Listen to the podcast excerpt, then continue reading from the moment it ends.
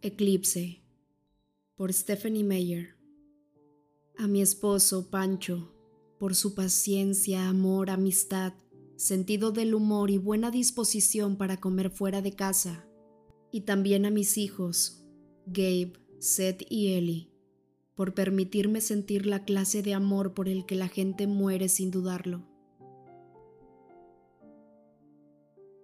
Fuego y hielo. Unos dicen que el mundo sucumbirá en el fuego, otros dicen que en hielo. Por lo que yo he probado del deseo, estoy con los que apuestan por el fuego. Pero si por dos veces el mundo pereciera, creo que conozco lo bastante el odio para decir que, en cuanto a destrucción, también el hielo es grande y suficiente. Robert Frost Prefacio Todos nuestros intentos de huida habían sido infructuosos. Con el corazón en un puño observé cómo se aprestaba a defenderme. Su intensa concentración no mostraba ni rastro de duda, a pesar de que lo superaban en número. Sabía que no podía esperar ningún tipo de ayuda, ya que en ese preciso momento lo más probable era que los miembros de su familia lucharan por su vida, del mismo modo que él por las nuestras. Llegaría a saber alguna vez el resultado de la otra pelea, averiguaría quiénes habían ganado y quiénes habían perdido. Viviría suficiente para enterarme. Las perspectivas de que eso sucediera no parecían muy halagüeñas. El fiero deseo de cobrarse mi vida relucía en unos ojos negros que vigilaban atentamente, a la espera de que se produjera el menor descuido por parte de mi protector, y ese sería el instante en el que yo moriría con toda certeza. Lejos, muy lejos, en algún lugar del frío bosque, aulló un lobo. Ultimátum. Vela, no sé por qué te empeñas en enviarle notas a Billy por medio de Charlie, como si estuviéramos en la escuela. Si quisiera hablar contigo, habría contestado la... Ya tomaste tu decisión, ¿verdad? No puedes tenerlo todo cuando... ¿Qué parte de enemigos mortales es la que te resulta tan complicado de... Mira, ya sé que estoy actuando como un estúpido, pero es que no veo otra forma. No podemos ser amigos cuando te pasas todo el tiempo con esa pandilla de Simplemente la paso peor cuando pienso en ti. Demasiado. Así que ya no me escribas. Bueno, yo también te extraño. Mucho. Aunque eso no cambia nada, lo siento. Jacob. Deslicé los dedos por la página y sentí las marcas donde él había presionado con tanta fuerza el bolígrafo contra el papel que casi lo había roto. Podía imaginármelo mientras escribía. Lo veía garabateando aquellas palabras llenas de ira con su tosca letra, acuchillando una línea tras otra cuando sentía que las palabras no reflejaban su voluntad. Quizás hasta partir el bolígrafo con esa manaza suya. Eso explicaría las manchas de tinta. Me imaginaba su frustración. Lo veía fruncir las cejas negras y arrugar el ceño. Si hubiera estado allí, casi me hubiera echado a reír. Te va a dar una hemorragia cerebral, Jacob, le habría dicho. Simplemente escúpelo. Aunque lo último que se me antojaba en esos momentos al releer las palabras que ya casi había memorizado era echarme a reír. No me sorprendió su respuesta a mi nota de súplica, la que le había enviado con Billy a través de Charlie, justo como lo hacíamos en la escuela, tal como él había señalado. Conocía en esencia el contenido de su respuesta, incluso antes de abrirla. Lo que resultaba sorprendente era cuánto me hería cada una de esas líneas tachadas, como si los extremos de las letras estuvieran rematados con cuchillos. Más aún, detrás de cada violento comienzo había un inmenso pozo de sufrimiento. La pena de Jacob me dolía más que la mía, Mientras reflexionaba acerca de todo aquello, capté el olor inconfundible de algo que se quemaba en la cocina. En cualquier otro hogar no hubiera resultado preocupante que cocinara a alguien que no fuera yo. Metí el papel arrugado en el bolsillo trasero de mis pantalones y eché a correr. Bajé las escaleras en un tiempo récord. El bote de salsa para los espaguetis que Charlie había metido en el microondas apenas había dado una vuelta, cuando abrí la puerta de un tirón y lo saqué. ¿Qué hice mal? inquirió Charlie. Se supone que primero debes quitarle la tapa, papá. No puedes meter nada de metal en los microondas. La quité precipitadamente mientras hablaba. Vertí la mitad de la salsa en un tazón para luego introducirlo en el microondas y devolví el bote al refrigerador. Ajusté el tiempo y apreté el botón de encendido. Charlie observó mis arreglos con los labios fruncidos. Puse bien los espaguetis al menos. Miré la cacerola de la estufa, el origen del olor que me había alertado. Estarían mejor si los hubieras movido, repuse con dulzura. Encontré una cuchara e intenté despegar el pegote medio chamuscado del fondo. Charlie suspiró. Mm, bueno, ¿se puede saber qué intentas? Le pregunté. Cruzó los brazos y miró, a través de las ventanas traseras, la lluvia que caía a cántaros. No sé de qué me hablas, gruñó. Estaba perpleja. ¿Por qué papá se había puesto a cocinar? ¿Y a qué se debía esa actitud osca? Edward todavía no había llegado. Por lo general, mi padre reservaba ese tipo de actitud para mi novio, haciendo todo lo que podía para evidenciar con claridad la acusación de persona no grata, con cada una de sus posturas y palabras. Los esfuerzos de Charlie eran innecesarios, ya que Edward sabía exactamente lo que mi padre pensaba, sin necesidad de la puesta en escena. Seguí rumiando el término novio con esa tensión habitual mientras removía la comida. No era la palabra correcta para nada. Se necesitaba un término mucho más expresivo para el compromiso eterno. Pero las palabras como destino y si no sonaban muy mal cuando las usabas en una conversación común. Edward tenía otra palabra en mente y ese vocablo era el origen de la tensión que yo sentía. Solo pensarla me daba escalofríos. Prometida. Ugh. La simple idea me hacía estremecer. Me perdí de algo. ¿Desde cuándo eres tú el que hace la cena? Le pregunté a Charlie. El grumo de pasta burbujeaba en el agua hirviendo mientras intentaba despegarlo o más bien habría de decir intenta hacer la cena. Charlie se encogió de hombros. No hay ninguna ley que me prohíba cocinar en mi propia casa. Tú sabrás, le repliqué, haciendo una mueca mientras miraba la insignia prendida en su chaqueta de cuero. Ah, esa fue buena. Se quitó la chaqueta con un encogimiento de hombros porque mi mirada le había recordado que aún la traía puesta y la colgó del perchero.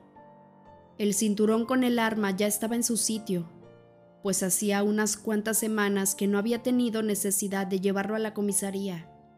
No se habían dado más desapariciones inquietantes que preocuparan a la pequeña ciudad de Forks, Washington, ni más avistamientos de esos gigantescos y misteriosos lobos en los bosques, siempre húmedos a causa de la pertinaz lluvia.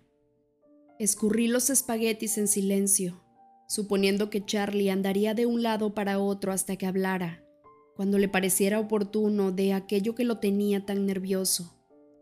Mi padre no era un hombre de muchas palabras, y el esfuerzo de organizar una cena con el mantel puesto y todo me dejó bien claro que le rondaba por la cabeza un número poco frecuente de palabras. Miré el reloj de forma rutinaria, algo que solía hacer a esas horas cada pocos minutos, Faltaba menos de media hora para irme. Las tardes eran la peor parte del día para mí, desde que mi antiguo mejor amigo y hombre lobo Jacob Black me delató. Dijo que había estado montando en moto a escondidas. Una traición que había ideado para conseguir que mi padre no me dejara salir y no pudiera estar con mi novio y vampiro Edward Cullen. Solo me permitían ver a este último de las siete a las nueve y media de la noche siempre dentro de los límites de las paredes de mi casa y bajo la supervisión de la mirada invariablemente desaprobadora de mi padre. En realidad, Charlie solo había ampliado un castigo previo, algo menos estricto, que me había ganado por una desaparición de tres días sin explicación y un episodio de salto de acantilado. De todos modos, seguía viendo a Edward en la escuela, porque no había nada que mi progenitor pudiera hacer al respecto. Y además, Edward pasaba casi todas las noches en mi habitación, aunque Charlie no estuviera enterado del hecho.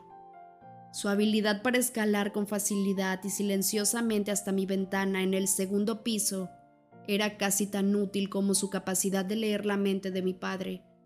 Por ello, solo podía estar con mi novio por las tardes, y eso bastaba para estar inquieta y que las horas pasaran despacio.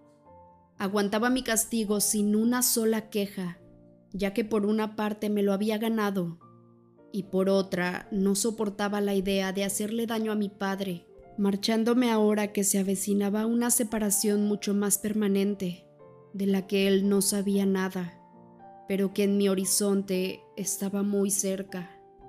Mi padre se sentó a la mesa con un gruñido y desplegó el periódico húmedo que había allí. A los pocos segundos estaba chasqueando la lengua disgustado. No sé para qué lees las noticias, papá, lo único que consigues es enojarte. Me ignoró, refunfuñándole al papel que sostenía en las manos. Este es el motivo por el que todo el mundo quiere vivir en una ciudad pequeña. Es terrible. ¿Y qué tienen ahora de malo las ciudades grandes? Seattle está compitiendo para convertirse en la capital del crimen del país. En las últimas dos semanas ha habido cinco homicidios sin resolver. ¿Te puedes imaginar lo que es vivir con eso? Mm, creo que Phoenix se encuentra bastante más arriba en cuanto a la lista de homicidios, papá. Y yo sí he vivido con eso. Y nunca había estado más cerca de convertirme en víctima de uno que cuando me mudé a esta pequeña ciudad tan segura. De hecho, todavía hay bastantes peligros acechándome a cada momento. La cuchara me tembló en las manos agitando el agua. Bueno, pues no hay dinero que pague eso, comentó Charlie. Dejé de intentar salvar la cena y me senté para servirla. Tuve que usar el cuchillo de la carne para poder cortar una ración de espaguetis para Charlie y otra para mí, mientras él me miraba con expresión avergonzada. Mi padre cubrió su porción con salsa y comenzó a comer. Yo también disimulé aquel engrudo como pude y seguí su ejemplo sin mucho entusiasmo. Comimos en silencio unos instantes. Charlie todavía revisaba las noticias, así que tomé mi manoseado ejemplar de cumbres borrascosas de donde lo había dejado en el desayuno, e intenté perderme en la Inglaterra del siglo antepasado mientras esperaba que en algún momento él empezara a hablar. Estaba justo en la parte del regreso de Heathcliff cuando Charlie se aclaró la garganta y arrojó el periódico al suelo. Tienes razón, admitió. Tenía un motivo para hacer esto. Movió su tenedor de un lado a otro entre la pasta pegajosa. Quiero hablar contigo. Dejé el libro a un lado. Tenía la cubierta tan vencida que se quedó abierto sobre la mesa. Bastaba con que lo hubieras hecho. Asintió y frunció las cejas. Sí, lo recordaré para la próxima vez.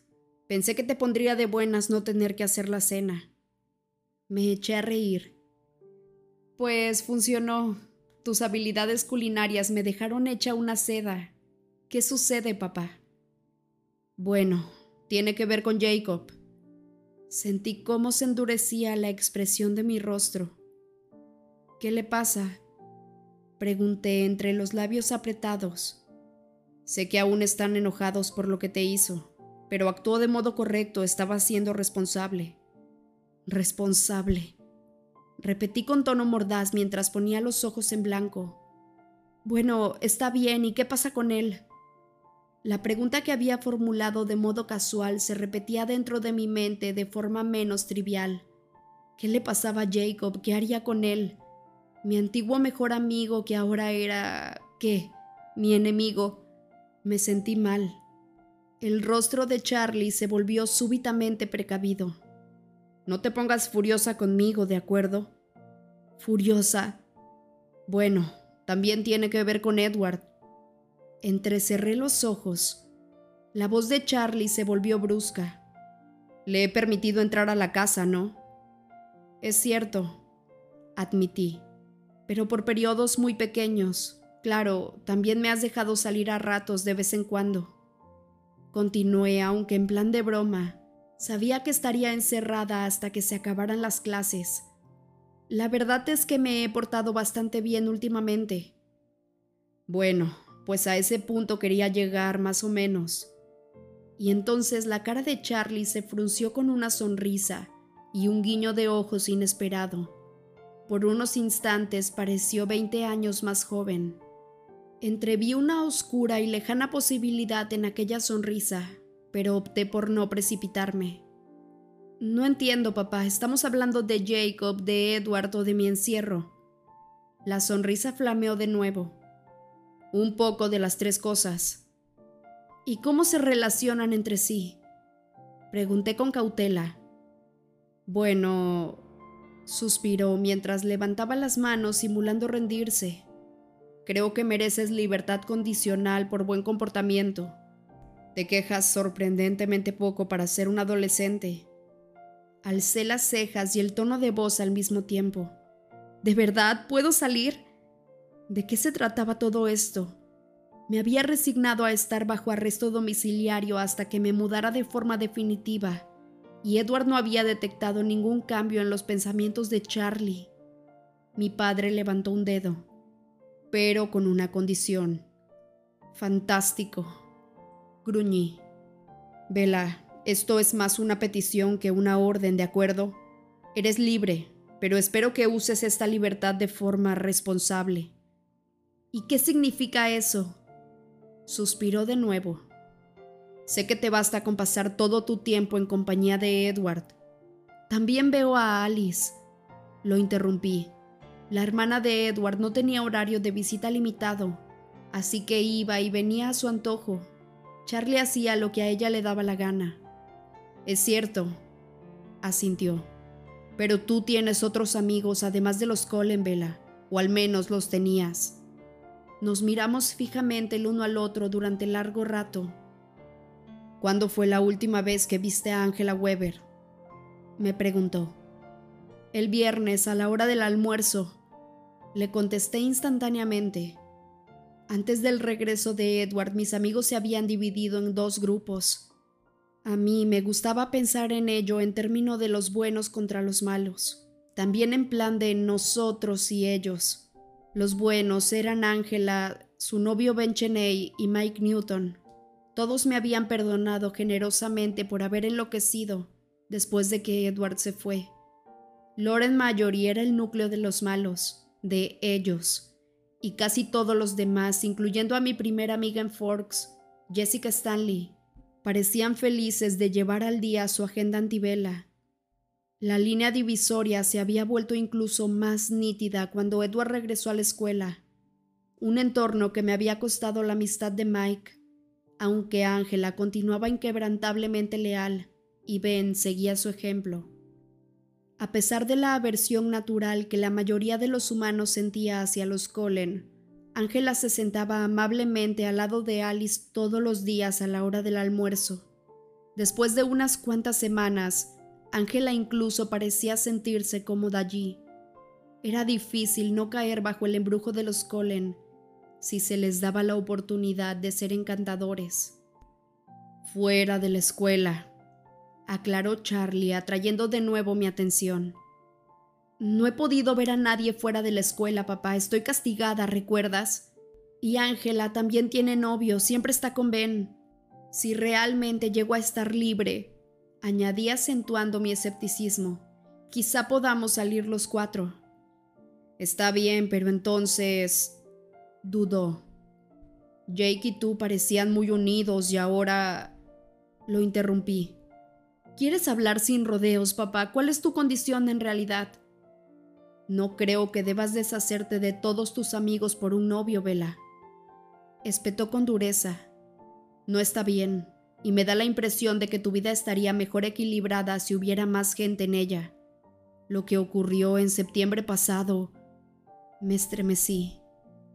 Bien, continuó a la defensiva. Aquello no habría sucedido si hubieras tenido una vida aparte de Edward Cullen. No fue exactamente así, murmuré. Quizá, a lo mejor no. ¿Cuál es la condición? Le recordé. Que uses tu nueva libertad para ver también a otros amigos, que mantengas el equilibrio. Asentí con lentitud. El equilibrio es bueno, pero entonces debo cubrir alguna cuota específica de tiempo con ellos. Hizo una mueca, pero sacudió la cabeza. No quiero que esto se complique de modo innecesario, simplemente no olvides a tus amigos. Este era un dilema con el que yo ya había comenzado a luchar. Mis amigos, gente a la que por su propia seguridad tendría que dejar de ver después de la graduación. Así que ¿cuál era la mejor estrategia? Pasar tiempo con ellos mientras pudiera o comenzar ya la separación para hacerla más gradual. Temblaba ante la segunda opción, en especial a Jacob añadió Charlie antes de que mis pensamientos avanzaran más. Y este era un dilema aún mayor que el anterior. Me tomó unos momentos encontrar las palabras adecuadas. Jacob, eso podría ser difícil. Los Black prácticamente son nuestra familia, Vela, dijo, severo y paternal a la vez. Y Jacob ha sido muy, muy amigo tuyo. Ya lo sé, ¿No lo extrañas siquiera un poco? Preguntó Charlie frustrado. Repentinamente se me cerró la garganta. Tuve que carraspear un par de veces antes de contestar. Sí, claro que lo extraño. Admití todavía con la vista baja. Lo extraño mucho. Entonces, ¿cuál es el problema? Eso era algo que no le podía explicar. Iba contra las normas de la gente normal, normal como Charlie o yo misma. Conocer el mundo clandestino lleno de criaturas míticas y monstruos que existían en secreto a nuestro alrededor. Yo sabía todo lo que había que saber sobre ese mundo, y ello me estaba causando no pocos problemas. No tenía la más mínima intención de poner a Charlie en el mismo aprieto. Con Jacob hay un inconveniente, contesté lentamente tiene que ver con el concepto mismo de amistad. Quiero decir, la amistad no parece ser suficiente para Jake. Eludí los detalles ciertos pero insignificantes, apenas trascendentes comparados con el hecho de que la manada de licántropos de Jacob odiaba fieramente a la familia de vampiros de Edward, y por extensión también a mí, que estaba completamente decidida a pertenecer a ella. Ese no era un tema que se pudiera tratar en una nota, y él no respondía a mis llamadas. Sin embargo, mi plan de verme con el hombre lobo en persona le había sentado fatal a los vampiros. Edward no está de acuerdo con un poco de sana competencia. La voz de Charlie se había vuelto sarcástica.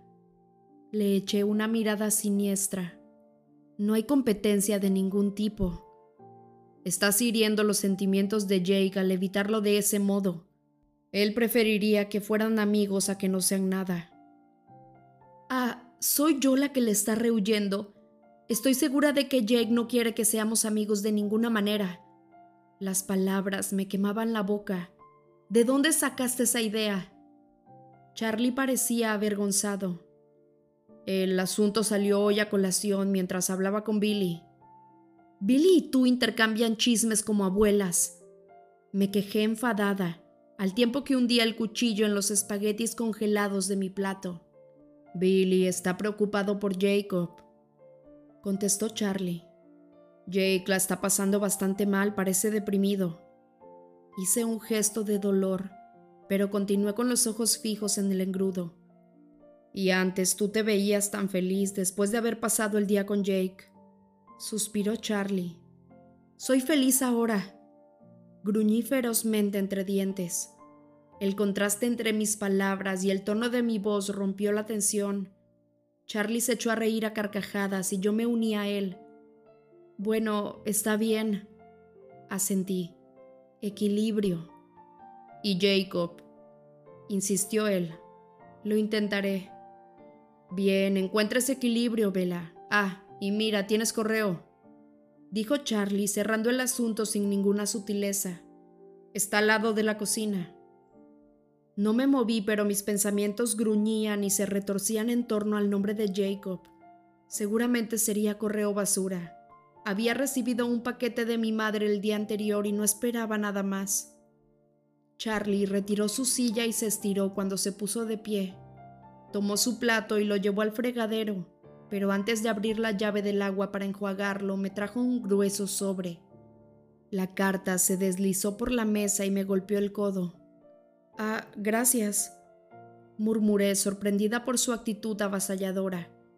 Entonces vi el remitente. La carta venía de la Universidad del Sudeste de Alaska. Qué rápidos, creí que se me había pasado el plazo de entrega de esa también. Charlie rió entre dientes. Le di la vuelta al sobre y luego levanté la vista hacia él. Está abierto. Tenía curiosidad. Me sorprende usted, sheriff. Esto es un crimen federal. Ah, vamos, léela ya. Saqué una carta y un formulario doblado con la lista de cursos. Felicidades, dijo antes de que pudiera hojearla. Tu primera aceptación. Gracias, papá. Ya hablaremos de la inscripción, tengo un poco de dinero ahorrado. Oye, nada de eso, no voy a tocar el capital de tu retiro, papá, tengo mi fondo universitario.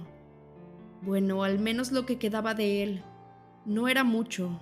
Charlie torció el gesto.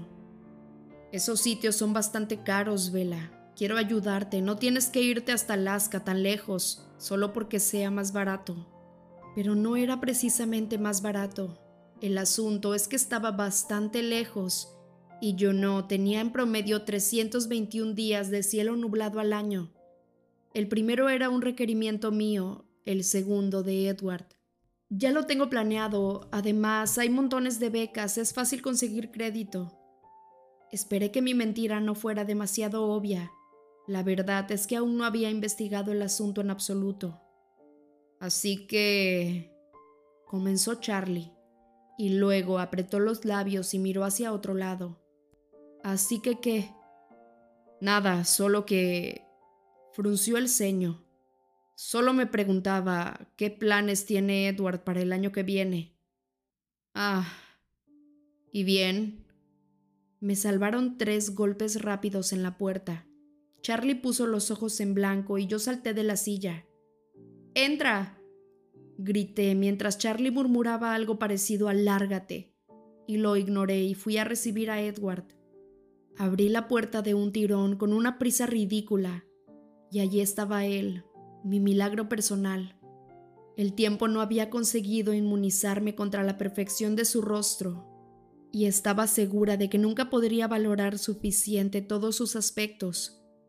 Mis ojos se deslizaron por sus pálidos rasgos, la dureza de su mandíbula cuadrada, la suave curva de sus labios carnosos, torcidos ahora en una sonrisa, la línea recta de su nariz, el ángulo agudo de sus pómulos, la suavidad marmórea en su frente, oscurecida en parte por un mechón de pelo broncíneo, mojado por la lluvia. Dejé sus ojos al último, sabiendo que perdería el hilo de mis pensamientos en cuanto me sumergiera en ellos.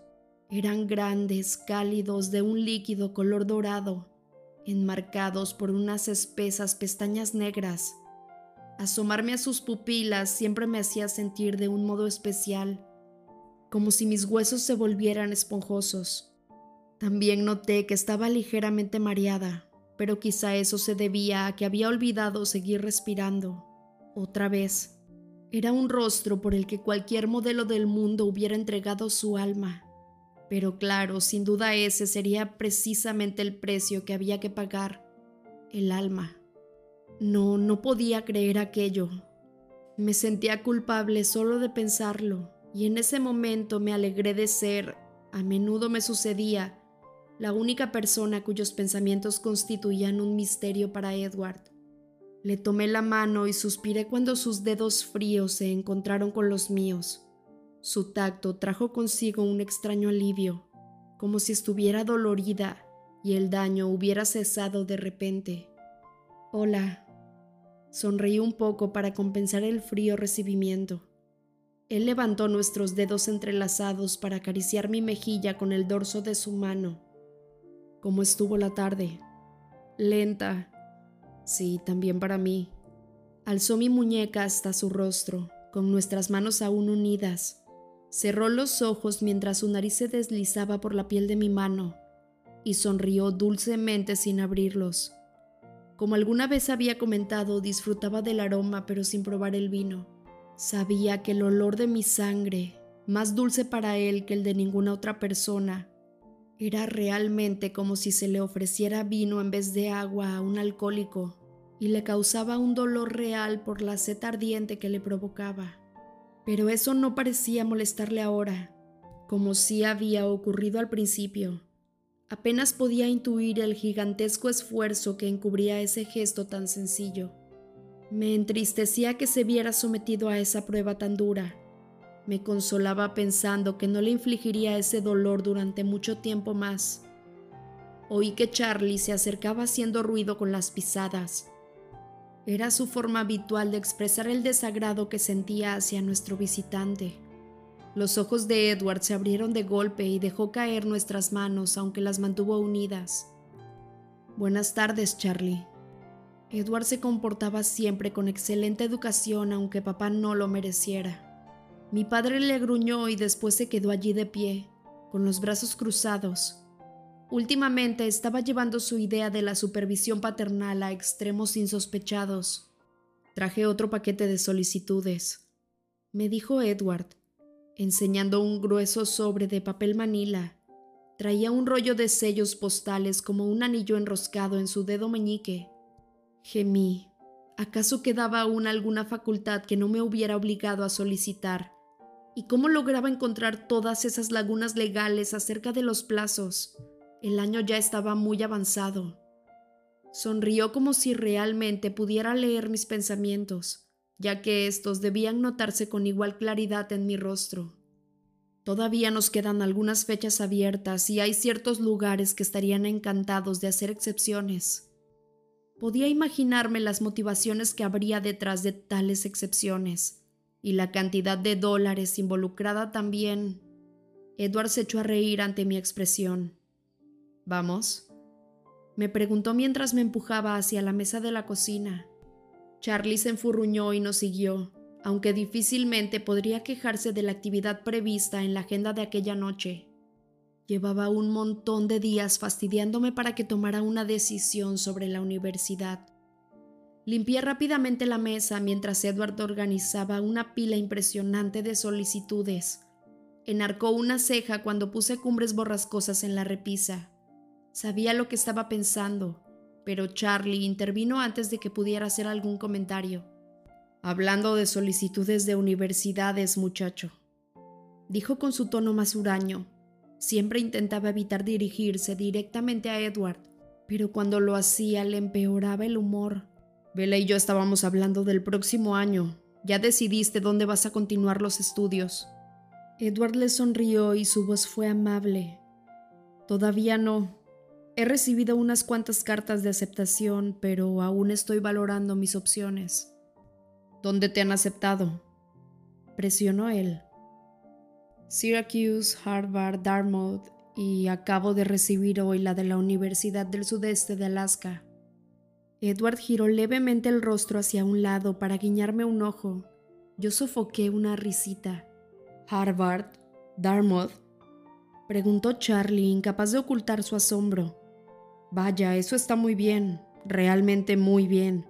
Pero la Universidad de Alaska realmente no la tendrás en cuenta cuando puedes acceder a esas estupendas universidades. Quiero decir que tu padre no querrá que tú... A Carlyle siempre le parecen bien mis decisiones, sean las que sean. Le contestó él con serenidad. Hmm. ¿Sabes qué, Edward? Pregunté con voz alegre, siguiéndole el juego. ¿Qué vela? Señalé el sobre grueso que descansaba sobre la repisa. Yo también acabo de recibir mi aceptación de la Universidad de Alaska. Felicidades. Esbozó una gran sonrisa. ¡Qué coincidencia! Charlie entornó los ojos y paseó la mirada del uno al otro. Genial, murmuró al cabo de un minuto. Me voy a ver el partido, Vela, recuerda, a las nueve y media. Ese era siempre su comentario final. Ah, papá, ¿recuerdas la conversación que acabamos de tener sobre mi libertad? Él suspiró. De acuerdo, está bien, a las diez y media. El toque de queda continúa en vigor las noches en que haya escuela al día siguiente. ¿Bella ya no está castigada? preguntó Edward. Aunque yo sabía que él no estaba realmente sorprendido, no pude detectar ninguna nota falsa en el repentino entusiasmo de su voz. Con una condición, corrigió Charlie entre dientes. ¿Y a ti qué más te da? Le fruncí el ceño a mi padre, pero él no lo vio. Es bueno saberlo, repuso Edward. Alice está deseando contar con una compañera para ir de compras y estoy seguro de que a Bella le encantará un poco de ambiente urbano. Me sonrió, pero Charlie gruñó no y su rostro se puso morado. Papá, pero ¿cuál es el problema? Él hizo un esfuerzo para despegar los dientes. No quiero que vayas a Seattle por ahora. ¿Ah? Ya te conté la historia del periódico. Hay una especie de pandilla matando a todo el que se le pone enfrente en Seattle. Y quiero que te mantengas lejos, ¿de acuerdo? Puse los ojos en blanco. Papá, hay más probabilidades de que me caiga un rayo. Para un día que voy a estar en Seattle no me... Está bien, Charlie. Intervino Edward interrumpiéndome. En realidad no me refería a Seattle, sino a Portland. No la llevaría a Seattle por ningún motivo, claro que no. Lo miré incrédula, pero tenía el periódico de Charlie en las manos y leía la página principal con sumo interés. Quizá estaba intentando apaciguar a mi padre.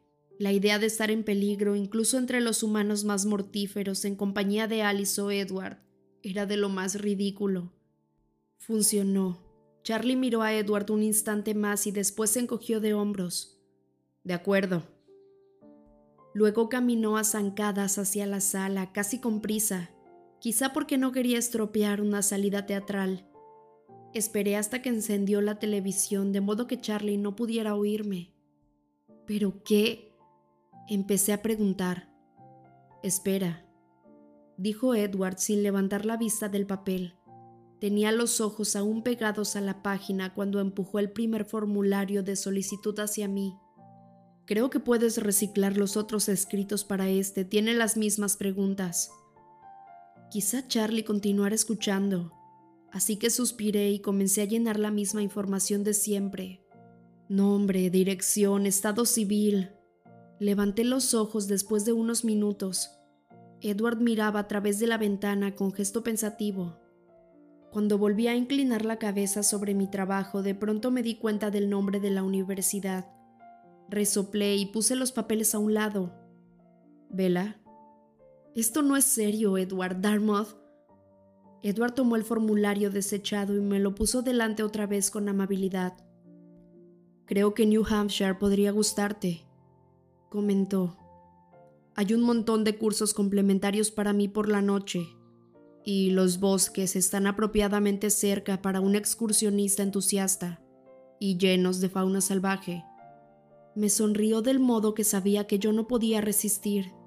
Inspiré profundamente por la nariz Dejaré que me devuelvas el dinero si eso te hace feliz, me prometió. Si quieres, puedo hasta cobrarte intereses. Como si me fueran a admitir en alguna de esas universidades sin el pago de un tremendo soborno. Eso también entra como parte del préstamo. La nueva sala Colen de la biblioteca. Ah, ¿por qué estamos discutiendo esto de nuevo? Por favor, simplemente llena la solicitud, Síbela. Hacer la solicitud no causará ningún daño. La mandíbula se me quedó floja. ¿Cómo lo sabes? No pienso igual. Alargué las manos para tomar los papeles, pensando en arrugarlos bien para tirarlos a la basura, pero no estaban. Miré la mesa vacía un momento y después a Edward. No parecía que se hubiera movido, pero el formulario probablemente ya estaba guardado en su chaqueta. ¿Qué estás haciendo? Pregunté. Hago tu firma casi mejor que tú y ya escribiste los datos. Estás yendo demasiado lejos, ¿sabes? Susurré por si acaso Charlie no estaba totalmente concentrado en su partido. No voy a llenar ninguna solicitud más. Me aceptaron en Alaska y casi puedo pagar la cuota del primer semestre. Es una coartada tan buena como cualquier otra, no hay necesidad de tirar un montón de dinero, no importa cuánto sea.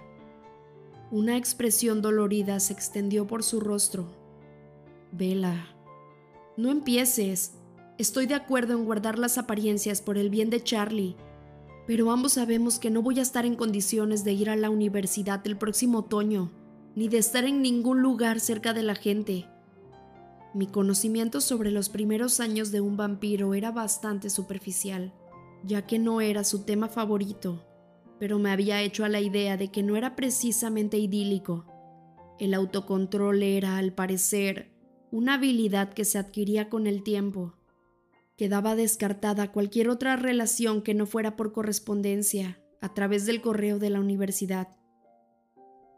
Creí que el momento todavía no estaba decidido, me recordó Edward con suavidad. Puedes disfrutar de uno o dos semestres en la universidad. Hay un montón de experiencias humanas que aún no has vivido. Las tendré luego. Después ya no serán experiencias humanas. No hay una segunda oportunidad para ser humano, Vela. Suspiré. Tienes que ser razonable respecto a la fecha, Edward. Es demasiado arriesgado para tomarlo a la ligera. Aún no hay ningún peligro insistió él. Lo fulminé con la mirada. Que no había peligro, seguro. Solo había una vampiresa sádica intentando vengar la muerte de su compañero con la mía, preferiblemente utilizando algún método lento y tortuoso. A quien le preocupaba Victoria. Y claro, también estaban los Vulturis, la familia real de los vampiros con su pequeño ejército de guerreros, que insistían en que mi corazón dejara de latir de un día a otro en un futuro cercano solo porque no estaba permitido que los humanos supieran de su existencia. Genial. No había ninguna razón para dejarse llevar por el pánico. Incluso con Alice vigilando, Edward confiaba en sus imprecisas visiones del futuro para concedernos un aviso con tiempo. Era de locos correr el riesgo. Además, ya había ganado antes esa discusión. La fecha para mi transformación se había programado de forma provisional poco después de mi graduación de la escuela, apenas dentro de unas cuantas semanas. Una fuerte punzada de malestar me atravesó el estómago cuando me di cuenta del poco tiempo que quedaba. Resultaba evidente que esos cambios eran necesarios, sobre todo porque eran la clave para lo que yo quería más que nada en el mundo. Pero era totalmente consciente de Charlie, sentado en la otra habitación, disfrutando de su partido justo como cualquier otra noche, y de mi madre René, allá lejos en la soleada Florida, que todavía me suplicara que pasara el verano en la playa con ella y su nuevo marido, y de Jacob, que, a diferencia de mis padres, sí sabría con exactitud lo que estaría ocurriendo cuando yo desapareciera en alguna universidad lejana. Incluso aunque ellos no tuvieran sospechas durante mucho tiempo o yo pudiera evitar las visitas con excusas sobre lo caro de los viajes, mis obligaciones con los estudios o alguna enfermedad, Jacob sabría la verdad. Por un momento la idea de la repulsión que le inspiraría a Jacob se sobrepuso a cualquier otro dolor.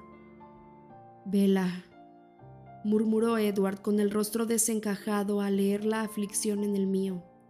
No hay prisa. No dejaré que nadie te haga daño, puedes tomarte todo el tiempo que quieras. Quiero darme prisa, susurré, sonriendo débilmente e intentando hacer un chiste. Yo también deseo ser un monstruo. Con los dientes apretados dijo, no tienes idea de lo que estás diciendo. De golpe puso el periódico húmedo sobre la mesa, entre nosotros. Su dedo señaló el encabezado de la página principal se eleva el número de víctimas mortales. La policía teme la implicación de bandas criminales. ¿Y qué tiene que ver eso con lo que estamos hablando? Los monstruos no son cosa de risa, Vela. Miré el titular otra vez y después volví la mirada a su expresión endurecida. Es un vampiro quien ha hecho eso, murmuré. Él sonrió sin una pizca de alegría. Su voz era ahora baja y fría. Te sorprenderías, Vela. de qué tan a menudo los de mi especie somos el origen de los horrores que aparecen en tus noticias humanas. Son fáciles de reconocer cuando sabes dónde mirar. Esta información indica que un vampiro recién transformado anda suelto en Seattle, sediento de sangre, salvaje y descontrolado, tal como lo fuimos todos.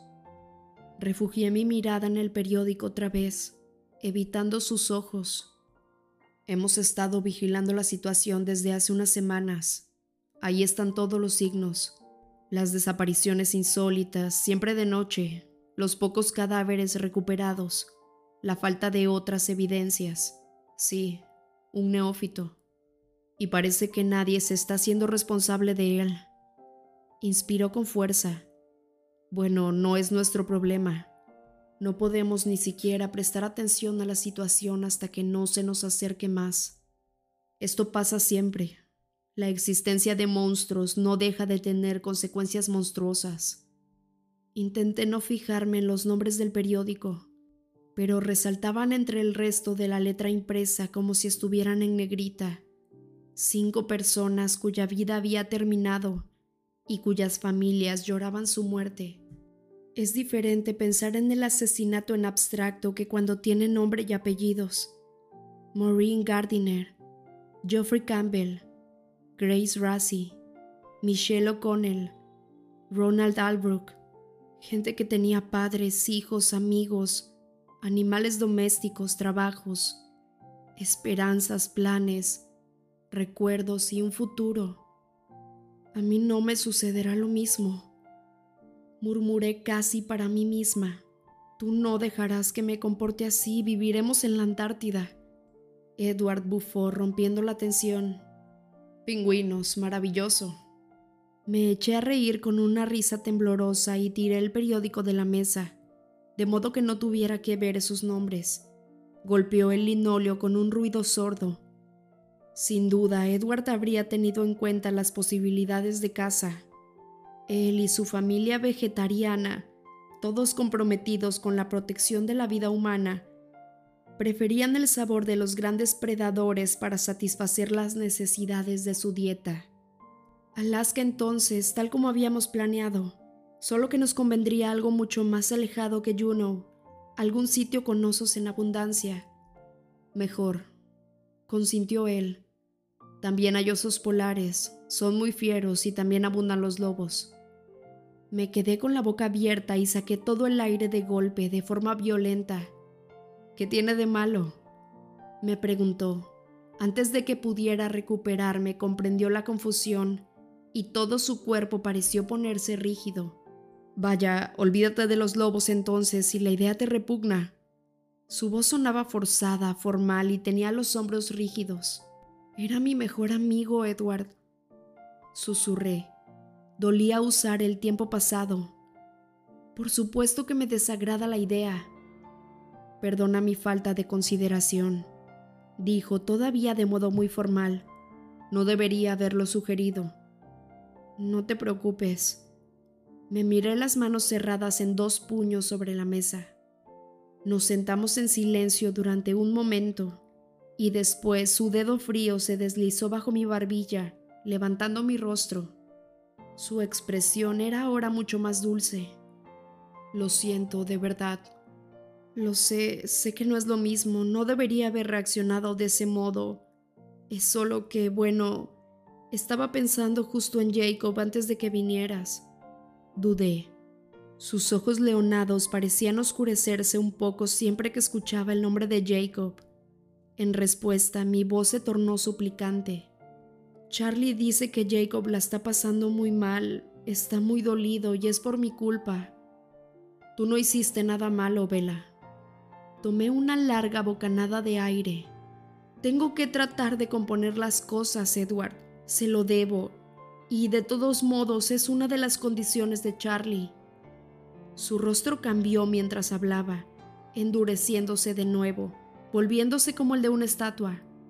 Ya sabes que no está discusión que andes con un licántropo sin protección, Vela, y el tratado se rompería si alguno de nosotros atravesara sus tierras. ¿Quieres que empecemos una guerra? Claro que no. Pues entonces no hay necesidad de discutir más sobre esto. Dejó caer la mano y miró hacia otro lado, buscando cambiar de tema. Sus ojos se detuvieron en algún lugar detrás de mí y sonrió, aunque continuaron precavidos. Me alegra que Charlie te deje salir. Realmente te hace falta una visita a la librería. No puedo creer que estés leyendo Cumbres Borrascosas otra vez. No te lo sabes de memoria ya. No todos tenemos memoria fotográfica, le contesté en tono cortés. Memoria fotográfica o no, me cuesta entender que te guste. Los personajes son gente horrible que se dedica a arruinar la vida de los demás. No comprendo cómo han llegado a poner a Heathcliff y Cathy a la altura de parejas como Romeo y Julieta, o Elizabeth Bennet y Darcy. No es una historia de amor, sino de odio.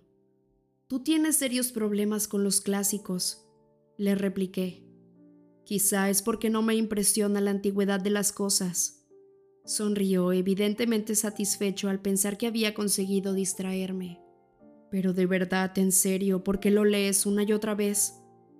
Sus ojos se llenaron de vitalidad, encendidos por un súbito interés, intentando otra vez desentrañar la intrincada forma de trabajar de mi mente. Se inclinó a lo largo de la mesa para cunar mi rostro en su mano. ¿Qué dice que te interesa tanto? Su sincera curiosidad me desarmó.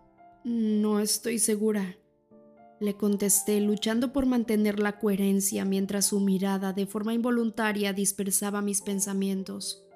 Creo que tiene que ver con el concepto de lo inevitable, el hecho de que nada puede separarlos, ni el egoísmo de ella ni la maldad de él, o incluso la muerte al final. Su rostro se volvió pensativo mientras sopesaba mis palabras. Después de un momento sonrió con ganas de burlarse. Sigo pensando que la historia sería mejor si alguno de ellos poseyera alguna cualidad que lo redimiera. Espero que tú tengas más sentido común, como para no enamorarte de algo tan maligno. Es un poco tarde para ponerme a considerar de quién enamorarme, señalé pero incluso sin necesidad de la advertencia creo que me las he arreglado bastante bien. Él rió en silencio. Me alegra que pienses eso. Bien, y yo espero que seas suficientemente listo para mantenerte lejos de alguien tan egoísta.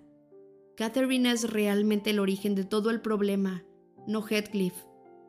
Estaré en guardia, me prometió. Suspiré. Era muy bueno para distraerme. Puse mi mano sobre la suya para sostenerla contra mi rostro.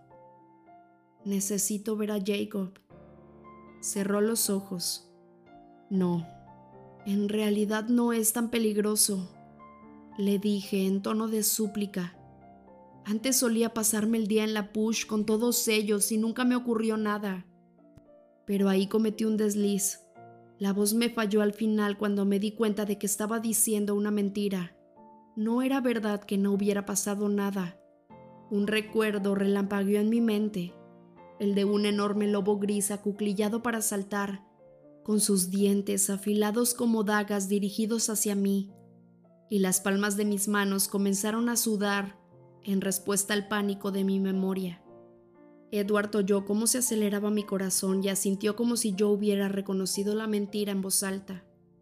Los licántropos son inestables, algunas veces la gente que está cerca de ellos termina herida, otras veces incluso muerta. Quería negarlo, pero otra imagen detuvo mi refutación. En mi mente vi de nuevo el que alguna vez fue el bello rostro de Emily Young, ahora marcado por un trío de cicatrices oscuras que partían de la esquina de su ojo derecho y habían deformado su boca hasta convertirla para siempre en una mueca torcida. Él esperó, triunfante pero triste, a que yo recobrara la voz. No los conoces, murmuré. Los conozco mejor de lo que crees, Vela. Estuve aquí la última vez. ¿La última vez? Llevamos 70 años cruzándonos con los hombres lobo. Nos acabábamos de establecer cerca de Hokiam. Fue antes de que llegaran Alice y Jasper. Los sobrepasábamos en número, pero eso no los hubiera frenado a la hora de luchar si no hubiera sido por Carlyle. Se las arregló para convencer a Ephraim Black de que la coexistencia era posible, y por ese motivo hicimos el pacto. El nombre del tatarabuelo de Jacob me sorprendió. Creíamos que su linaje había muerto con Ephraim. Susurró Edward y sonaba casi como si estuviera hablando consigo mismo. Que la mutación genética que permitía la transformación había desaparecido con él. Se interrumpió y me miró de forma acusadora. Pero parece que tu mala suerte se acrecienta cada vez más. Te das cuenta de que tu atracción insaciable por todo lo letal ha sido suficientemente fuerte como para hacer retornar de la extinción a una manada de cánidos mutantes. Desde luego, si pudiéramos embotellar tu mala fortuna, tendríamos en las manos un arma de destrucción masiva. Pasé por alto sus ganas de tomarme el pelo porque me había llamado la atención su suposición. Lo decía en serio. Pero yo no los hice regresar, ¿no te das cuenta? ¿Cuenta de qué? Mi pésima suerte no tiene nada que ver con eso. Los licántropos regresaron cuando lo hicieron los vampiros. Edward me clavó la mirada con el cuerpo inmovilizado por la sorpresa. Jacob me dijo que la presencia de tu familia fue lo que precipitó todo. Pensé que estabas enterado. Entrecerró los ojos. ¿Y eso es lo que piensan? Edward, revisa los hechos. Vinieron hace 70 años y aparecieron los licántropos. Vuelven ahora y aparecen de nuevo. ¿No te das cuenta de que es más que una coincidencia? Pestañeó y su mirada se relajó. Esa teoría le va a parecer muy interesante a Carlyle. Teoría, contesté con mala cara. Se quedó en silencio un momento mirando sin ver la lluvia, a través de la ventana. Supuse que estaría evaluando el hecho de que fuera la presencia de su familia la que estuviera convirtiendo a los locales en lobos gigantes.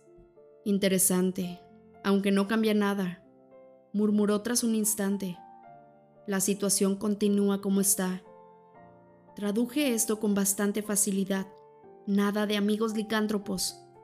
Sabía que debía ser paciente con Edward. La cuestión no estaba en que no fuera razonable, sino en que simplemente no lo entendía. No tenía idea de cuánto era lo que le debía a Jacob Black. Varias veces mi vida y quizá también mi cordura. No quería hablar con nadie acerca de aquel tiempo doloroso y estéril, y menos aún con él, que con su marcha solo había intentado defenderme, salvar mi alma. No podía considerarle culpable por todas aquellas estupideces que yo había cometido en su ausencia o del dolor que había sufrido. Pero él sí. Por ello tenía que poner mis ideas en palabras con muchísimo cuidado. Me levanté y caminé alrededor de la mesa. Me abrió los brazos y yo me senté en el regazo de mi novio, acurrucándome dentro de su frío y pétreo abrazo. Le miré las manos mientras hablaba. Por favor, solo escúchame un minuto. Esto es algo mucho más importante que el capricho de no querer desprenderse de un viejo amigo. Jacob está sufriendo. Mi voz tembló al pronunciar la palabra. No puedo dejar de ayudarle ahora, justo cuando me necesita, simplemente porque no es humano todo el tiempo. Estuvo a mi lado cuando yo me había convertido también en algo no del todo humano.